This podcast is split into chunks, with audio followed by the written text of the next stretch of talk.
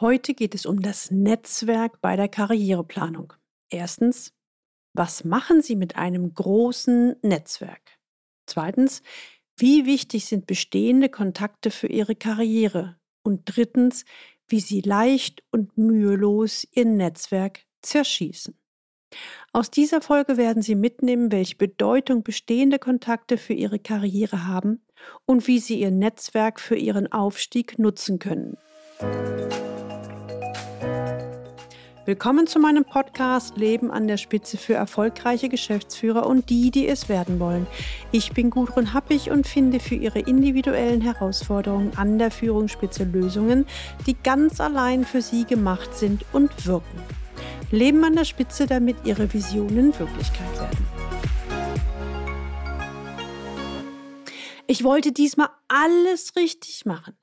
Ich habe mir so viele Gedanken gemacht, alles perfekt geplant.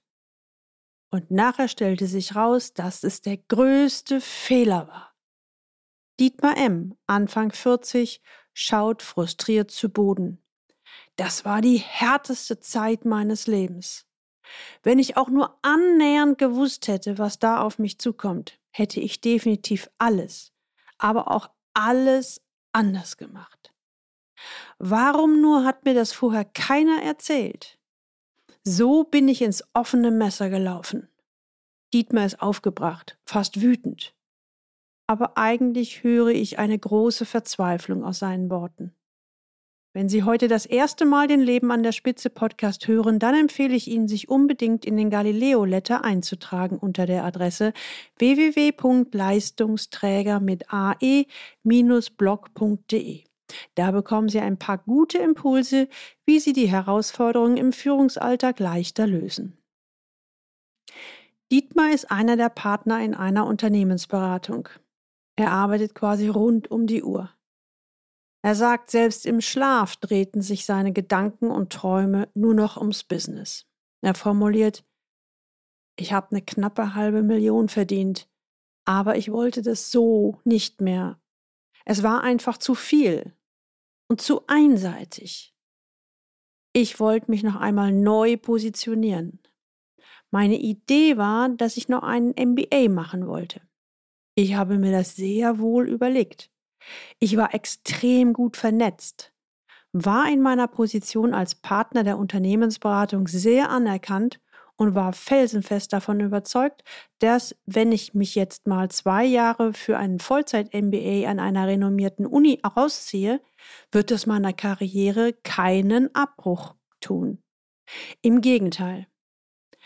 Ich war ganz klar und davon überzeugt, dass ich danach einen regelrechten Karriere-Turbo machen werde. Ich wollte nämlich anschließend den ganz großen Sprung machen. Ich wollte bei gleichem Einfluss, ähnlicher Position und Gehalt diesmal deutlich weniger arbeiten. Ich legte also für eine Zeit meine Karriere auf Eis, um dann mit richtig Wumms voll durchzustarten. Naja, so war mein Plan. Ich war total zuversichtlich und begeistert davon, dass ich nicht mal eine Sekunde auf die Idee kam, dass es irgendwo einen Haken geben könnte. Gesagt, getan. Ich kündigte, bewarb mich an einer exzellenten MBA School und studierte mit vollem Elan und Begeisterung. Ich war ganz sicher, dass ich alles richtig gemacht hatte. Jeder, mit dem ich gesprochen hatte, also mein näheres Umfeld, hatte mich bei dem Vorhaben bestätigt. Ich hatte also ein tolles Projekt, dem ich mich voll und ganz widmete. Die alten Kontakte pflegen, auf die Idee wäre ich nicht mal gekommen. Ich war mir todsicher, dass ich eben sehr gut in meinem Umfeld vernetzt bin. Dietmar zögert einen Moment, bevor er weiter fortfährt. Tja, nach dem MBA startete ich sehr relaxed und voller Selbstbewusstsein mit der Bewerbung. Ich hatte hohe Ansprüche und genaue Vorstellungen davon, wie es jetzt sein sollte. Na, es lief nicht so richtig an. Das tat ich zunächst etwas ab. Ich redete mir ein, gute Angebote brauchen eben eine Weile. Ich fing an, mein altes Netzwerk zu reaktivieren. Als sich dann mehrfach die Antworten häuften, Dietmar wer? Hm, kann ich mich gar nicht mehr dran erinnern. War ich doch sehr befremdet. Ähnlich irritiert war ich, wenn die Gespräche so in der Art abliefen. Ach, hallo Dietmar, ich freue mich, dass Sie sich melden. Wie läuft es denn jetzt so als Partner? Wie? Sie sind gar nicht mehr Partner bei? Oh, sorry, es klingelt gerade auf der anderen Leitung. Wir hören uns, ja? Ich war total frustriert. Ich habe dann immer verkrampfter eine neue Position gesucht. Ich schraubte sogar meine Ansprüche runter, erhöhte die Schlagzahl. Aber es tat sich nichts. Das ist natürlich ganz furchtbar. Insbesondere, weil sich ja so große Mühe mit ihrer Karriereplanung gegeben haben, stieg ich mit meiner Antwort ein. Und sie sich intensiv mit ihrer Karriere auseinandergesetzt haben sie alles genau geplant haben, mit dem großen Karrieresprung gerechnet haben und dann feststellen mussten, dass sich diese Ideen dann alle in Luft auflösten. Übel. Diese emotionale Achterbahn ist mehr als belastend. Da stimme ich Ihnen absolut zu. Eine Frage habe ich an Sie, Dietmar. Was haben Sie aus dieser Situation gelernt? Dietmar überlegt einen Moment, bevor er antwortet.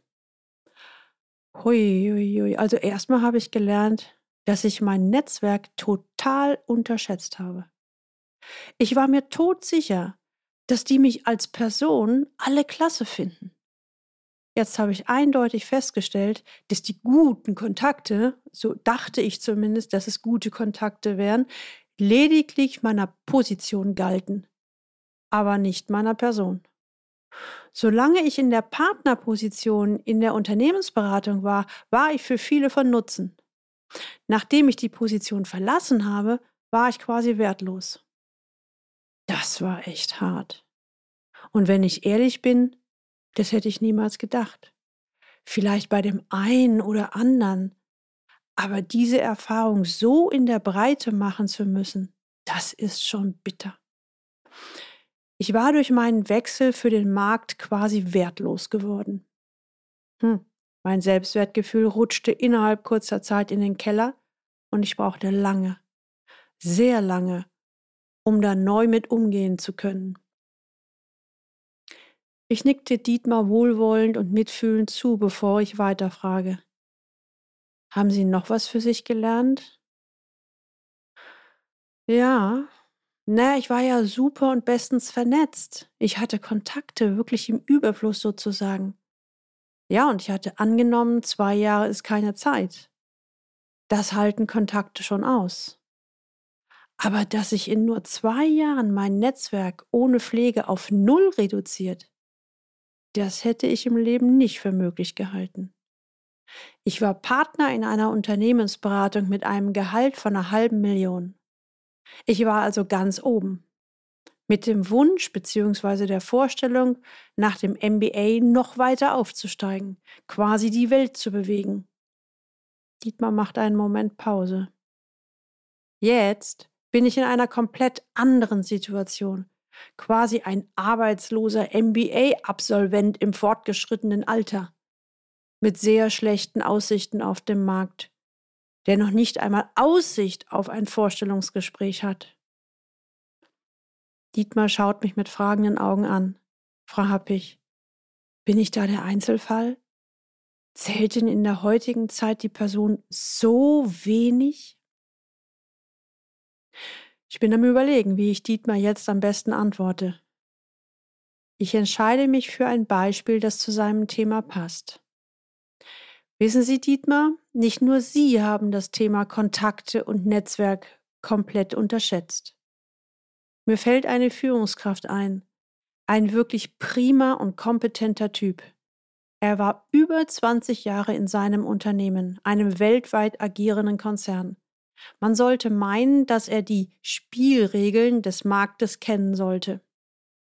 Irgendwann wollte er sich selbstständig machen. Wir kamen darüber ins Gespräch. Ich fragte ihn, wie gut er vernetzt sei und wie verlässlich seine Kontakte seien. Mit stolz geschwellter Brust formulierte der Anfang 50-Jährige, Ach, wissen Sie, Frau Happig, ich bin der Netzwerker vom Herrn. Ich habe als Auftraggeber bei meinem Arbeitgeber Kontakte zu extrem vielen Dienstleistern. Ich habe diese Verbindung teilweise seit über zehn Jahren. Über Kontakte und nutzbare Kontakte. Da brauchen Sie sich bei mir keine Gedanken zu machen. Meine Selbstständigkeit wir laufen wie geschnitten Brot. Naja, Circa ein oder zwei Jahre später trafen wir uns zufällig wieder. Wir waren jetzt quasi Kollegen. Und ich fragte ihn, wie es denn so laufen würde. Seine Antwort, ich stehe kurz vor der Pleite. Ich war sehr überrascht von seiner Antwort, denn ich bin davon überzeugt, dass er gute Arbeit leistet und er hatte ja formuliert, dass er bestens vernetzt sei. Seine traurige Geschichte gleicht der ihren Dietmar. Solange er als Auftraggeber in dem Konzern gearbeitet hatte, war er super interessant für viele Kontakte. Die meisten winkten ab, ab dem Moment, wo er sich selbstständig gemacht hatte und auf diese langjährigen Kontakte gebaut hat. Auch er machte die bittere Erfahrung, wie es ist, wenn die Kontakte der Position und nicht der Person gelten. Es gibt aber auch das Beispiel eines Klienten, ein sehr engagierter, wertschätzender C-Level, der sich umorientieren wollte, um als Geschäftsführer in einem anderen Unternehmen Fuß zu fassen. In der sogenannten Bewerbungsphase sprachen wir auch über das Thema Kontakte bzw. Netzwerk. Er formulierte, Ach, wissen Sie, Frau Happig, erstens bin ich ja nicht so ein Netzwerker. Und zweitens weiß ich ja, dass ich für das Umfeld nur so lange interessant bin, solange ich in dieser jetzigen Position bin. Meine Person ist völlig egal. Dieser Klient ist also von vornherein davon ausgegangen, dass er auf sein Netzwerk bei der Neuausrichtung nicht setzen konnte. Ich schlug ihm ein Experiment vor. Ich muss zugeben, es brauchte eine Weile, bis er sich davon überzeugen ließ. Sein Unternehmen wusste bereits, dass er gehen würde, aber der Markt wusste es noch nicht.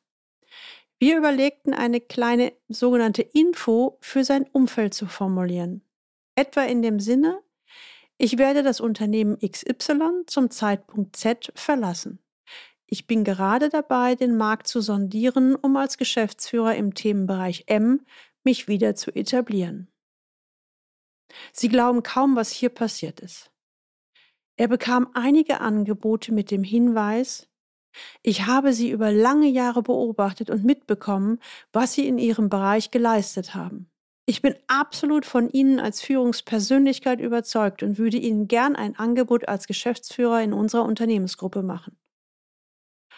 Eine andere Klientin von mir hat in ihrem Bereich das gleiche Experiment gewagt und ebenfalls sehr gute Resonanz gehabt. Dietmar folgte sehr gespannt diesen Beispielen. Er wirkte nachdenklich. Am Ende des Termins fragte ich Dietmar, was er denn von heute mitnimmt und was er morgen konkret umsetzen möchte. Dietmar formuliert, hm, also erstens werde ich in Zukunft nicht mehr blauäugig auf meine Kontakte bauen, sondern genauer hinschauen. Welcher Kontakt dient mir als Person und welcher dient meiner Position. Auch mit dem Wissen, dass ich das niemals wirklich genau wissen kann. Mir ist bewusst geworden, dass man bei Kontakten nicht von 100 auf 0 gehen kann. Und dann überrascht sein, dass die Kontakte weg sind. Kontakte müssen echt gepflegt werden. Und dann nehme ich auch noch mit, dass ein toller Plan ja prima ist aber ich meine Ideen besser noch mit jemandem reflektiere, der auch wirklich Ahnung von dem Markt hat. Es geht ja nicht darum, dass mir jemand auf die Schulter klopft und formuliert, Dietmar, du bist super, sondern dass ich eine Idee oder einen Plan entwickle, der auch Hand und Fuß hat. Ach, irgendwie nehme ich auch mit, Hochmut kommt vor dem Fall. Hätte ich mich mit meinen Größenfantasien nicht in meinen Elfenbeinturm verzogen, sondern mal etwas Realität in meinen Fantasien eingebaut, wäre ich zumindest nicht so tief gefallen. Und ich merke auch, phasenweise fühlte ich mich als Opfer und war der Ansicht, die anderen seien mir etwas schuldig. Aber stimmt nicht. Ich darf jetzt die volle Verantwortung für mein Handeln übernehmen. Ist nicht so ganz schön, aber geht, glaube ich, nicht anders. Ja, und der nächste konkrete Schritt. Ich möchte jetzt gemeinsam mit Ihnen wieder Zugang zum Markt finden. Es hat mich ja so rausgeschossen. Stellt sich also die Frage, wie komme ich da wieder rein? Was muss ich tun, um überhaupt einen nächsten passenden Job zu bekommen? Wenn Sie das auch kennen, lieber Hörer, dass Sie sich mancher Dinge, zum Beispiel Ihrer guten Kontakte oder des guten Netzwerkes, sehr sicher sind, dann können Sie Folgendes tun. So als praktischer Tipp. Erstens beachten Sie, dass die guten Kontakte meistens Ihrer Position dienen und weniger Ihrer Person. Es ist also quasi eine eher geliehene Macht, die Sie gerade bekleiden. Zweitens, Kontakte wollen gepflegt werden. Das muss nicht oft sein, vielleicht auch nur drei bis viermal pro Jahr. Aber bitte halten Sie Kontakt mit Menschen und Positionen, die Ihnen wichtig sind. Drittens, nutzen Sie bitte eine realistische Selbsteinschätzung. Überhöhen Sie sich nicht, aber bitte unterschätzen Sie sich auch nicht. Holen Sie sich auch immer mal wieder Feedback von Ihrem Umfeld. Ja, und viertens, nutzen Sie eine wirklichkeitsnahe Karriereplanung. Erinnern Sie sich noch an den Anfang, als Dietmar, der Anfang 40-jährige Ex-Partner einer Unternehmensberatung und nun arbeitsloser MBA-Absolvent, formulierte, ich wollte diesmal alles richtig machen. Ich habe mir so viele Gedanken gemacht, alles perfekt geplant und nachher stellte sich raus, dass es der größte Fehler war. Das war die härteste Zeit meines Lebens. Jetzt weiß er, wie er bestehende Kontakte pflegt und neue aufbaut. Ebenso hat er den Unterschied zwischen Kontakten, die der Position oder der Person gelten, mehr als verinnerlicht. Übrigens, wir haben noch weiter zusammengearbeitet. Dietmar hat einen guten Einstieg gefunden. Er hat danach noch ein paar Mal gewechselt und als Professional Search Partner seine Berufung gefunden. Hier kann er jetzt alle seine positiven und nicht so schönen Erfahrungen bestmöglich im Sinne seiner Klienten einbringen. Haben Sie auch ein Führungsproblem, das Sie bisher nicht lösen konnten? Dann buchen Sie die 1 zu 1 C-Level-Transformation oder kommen zu Leaders Lab Ihr Sprung in die nächste Liga. Mein Online-Mastermind für erfahrene Führungskräfte.